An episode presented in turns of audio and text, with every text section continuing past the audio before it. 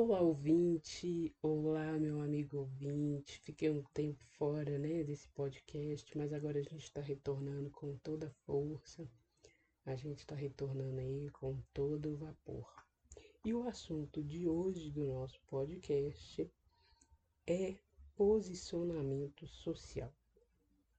Acho que um assunto um pouco polêmico, mas enfim é um assunto que nós vamos fazer uma pequena reflexão sobre esse posicionamento, uma vez que o nosso papo do futuro visa também, né, ver você a partir de um futuro, de um presente, com um futuro melhor, nós vamos fazer essa reflexão.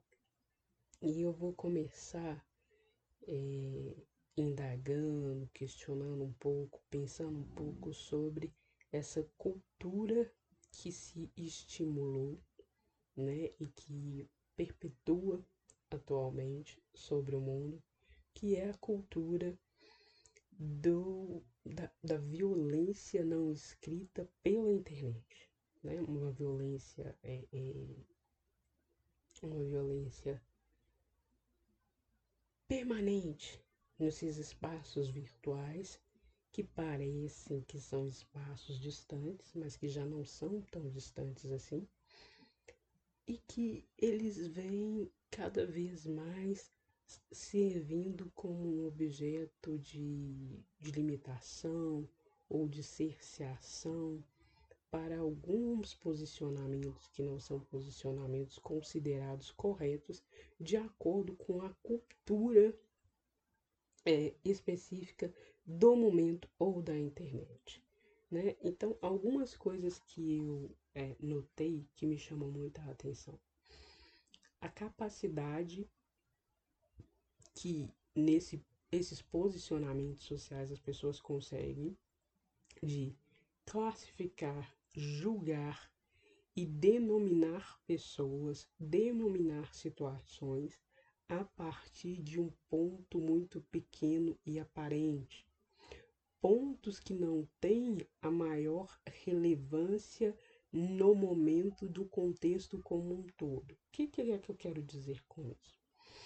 Às vezes, né, na maioria das vezes é o que acontece com as redes sociais, com os posicionamentos sociais, são pessoas que veem os posicionamentos sociais, é, não concordam com algo, ou às vezes também concordam, mas não se afundam em saber o porquê de tal posicionamento e nem como aquela pessoa que se posicionou, que está sendo admirada ou criticada, chegou àquele posicionamento. Então, é muito comum, e a gente vê isso o tempo todo nessas, nas redes sociais, as pessoas se posicionarem em julgamentos, né, e às vezes até sentenciatórios com relação a determinados assuntos ou posicionamentos de pessoas com as quais elas não conhecem a fundo. O que, que é esse conhecer a fundo? Não é ter intimidade, não é conviver, né? Até porque a rede social a gente sabe que ela é um espaço amplo, mundial. Não é disso que eu estou falando. Eu estou falando de é, ver por que aquele posicionamento naquele momento chegou a partir daquela pessoa. Qual é o contexto de compreensão daquela pessoa para que ela se posicione daquela forma? Então, é, isso tem me chamado muita atenção. É, outra coisa que tem me chamado muita a, a, é, é, a atenção são pessoas que se sentem perturbadas com opiniões virtuais, né? É, é, claro que a opinião ela é muito importante do ponto de vista de percepção, do ponto de vista de construção humana, do ponto de vista da realidade da vida humana. Eu não posso viver a vida inteira só com a minha opinião, porque senão eu vou viver a vida inteira no meu ego, né? E aí eu vou ser uma criança, eu vou ser um ser infantil eternamente, porque a criança ela vive o tempo todo no seu ego e quando ela é desagradada, quando ela é é contrariada, ela faz birra, ela é, xinga coisas que são da natureza humana da criança. Não há nada de errado nesse posicionamento da criança. Mas esse posicionamento vindo né, de pessoas que recebem comentários, recebem percepções, ou às vezes eu não estou colocando aqui esses comentários negativos ou positivos. Né? Nós estamos fazendo uma reflexão aqui a parte dos dois lados, por quê?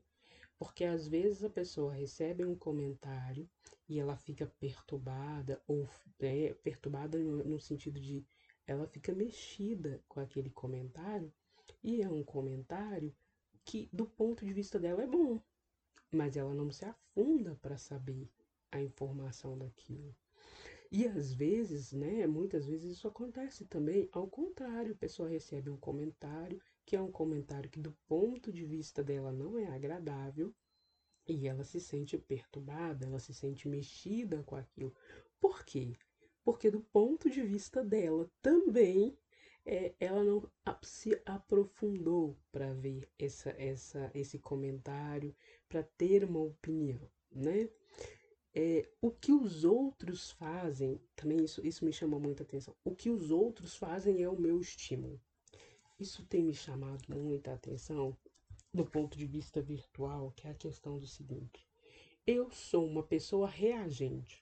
O que, que é reagente? Você me fez bem, eu te faço bem. Você me faz mal, eu te faço mal. E nós vamos, eu vou viver de acordo com como as pessoas vão me tratar. É, isso isso é de uma, uma complicação muito grande, né?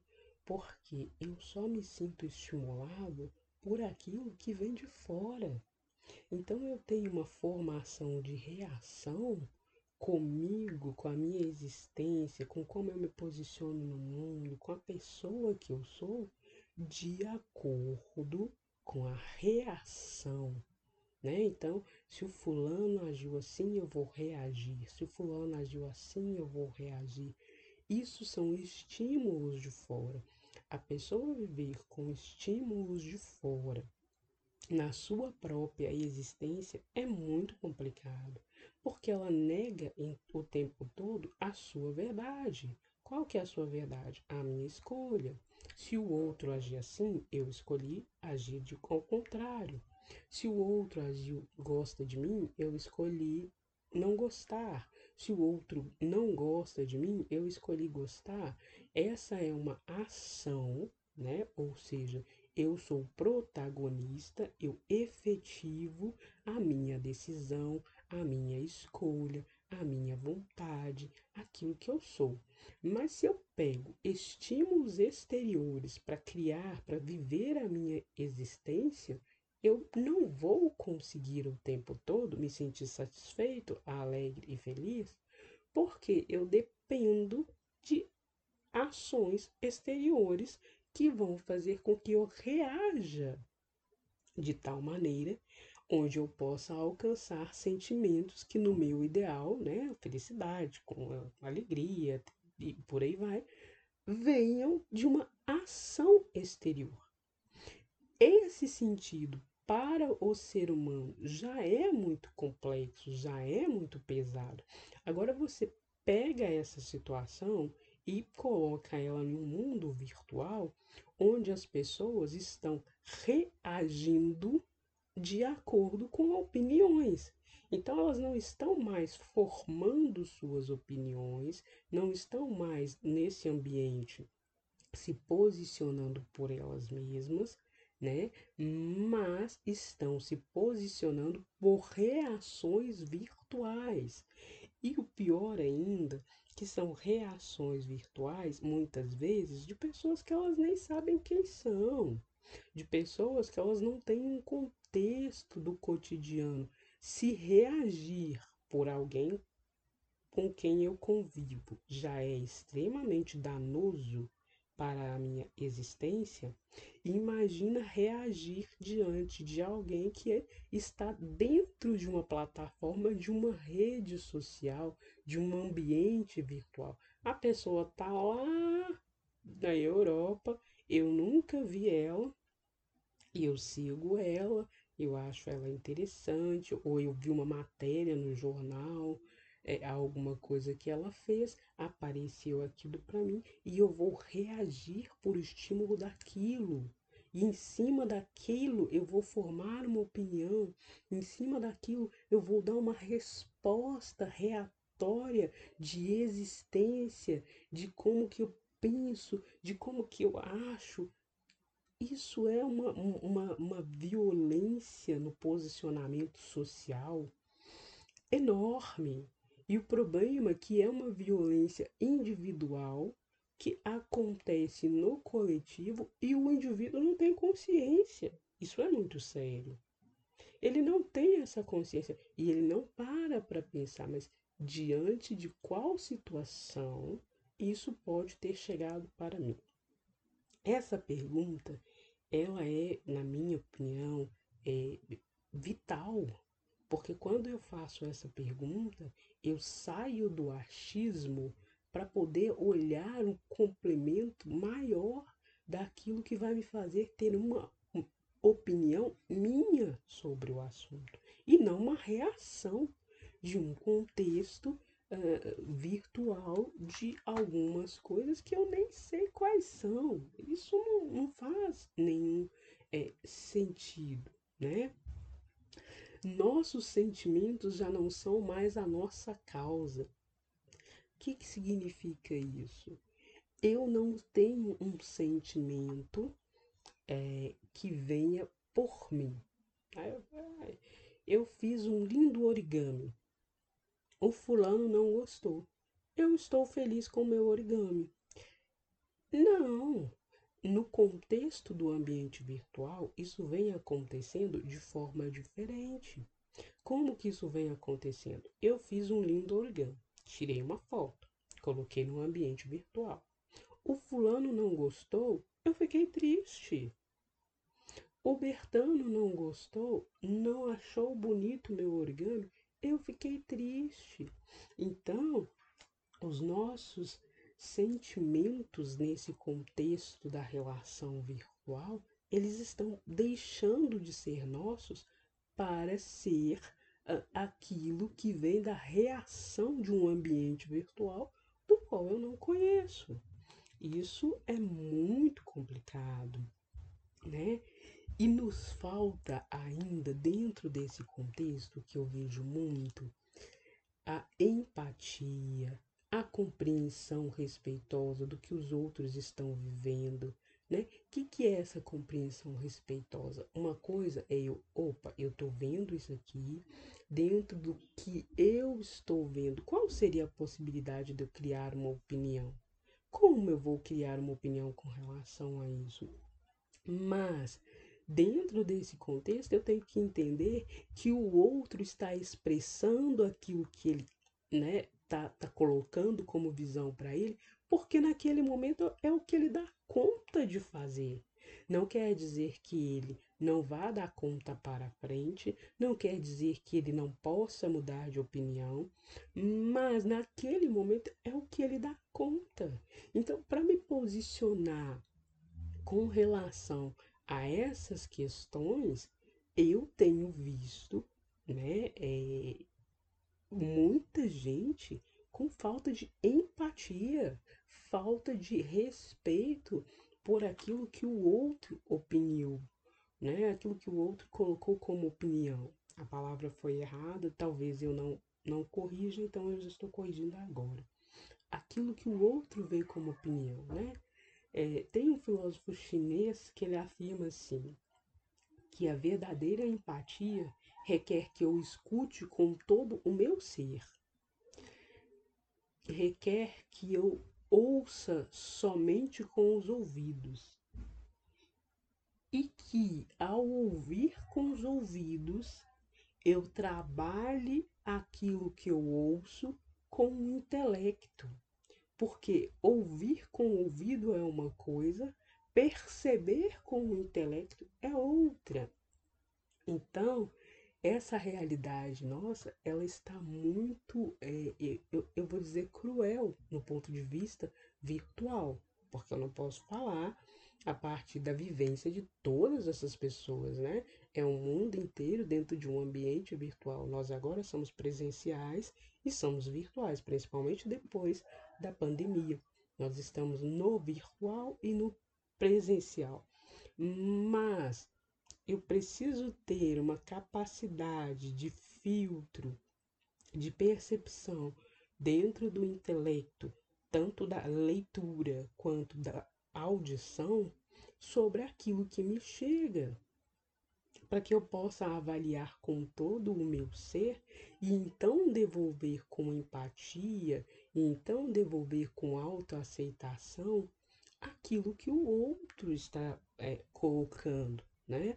Para que isso possa acontecer, é necessário que nós estejamos atentos nesse ambiente virtual sobre essas coisas, né? Empatia é esvaziar a mente e ouvir com ser. Eu achei essa frase tão bonita e tão forte, porque é, empatia não é eu estar pensando sobre aquele assunto, não é eu estar me posicionando uh, de acordo com uma opinião, mas é todo o meu ser. Então, quem é a pessoa que está ouvindo? ela está ouvindo com o ser que ela é, e dentro do ser que ela é, ela está ouvindo com o amor que ela pode praticar, com a, o acolhimento que ela pode praticar, com o respeito que ela pode praticar, com a capacidade de investigar para compreender melhor o outro e assim emitir uma opinião. Então, empatia é ouvir com todo o seu ser, né? Nos relacionamentos, uh, uns com os outros, ocorre empatia. Mas ocorre empatia somente quando conseguimos nos livrar de todas as ideias preconceituosas e julgamentos a respeito deles. É um dos problemas que eu tenho visto contemporaneamente, e esse problema, infelizmente, ele se dá no virtual, mas se dá no pessoal, é que antes de ouvir, eu já estou muito ocupado em responder. E como eu estou muito ocupado em responder, eu não ouço aquilo que chega até mim. Empatia é esse o sentido, né? É eu ouvir, porque ouvir é difícil. Ouvir é muito difícil.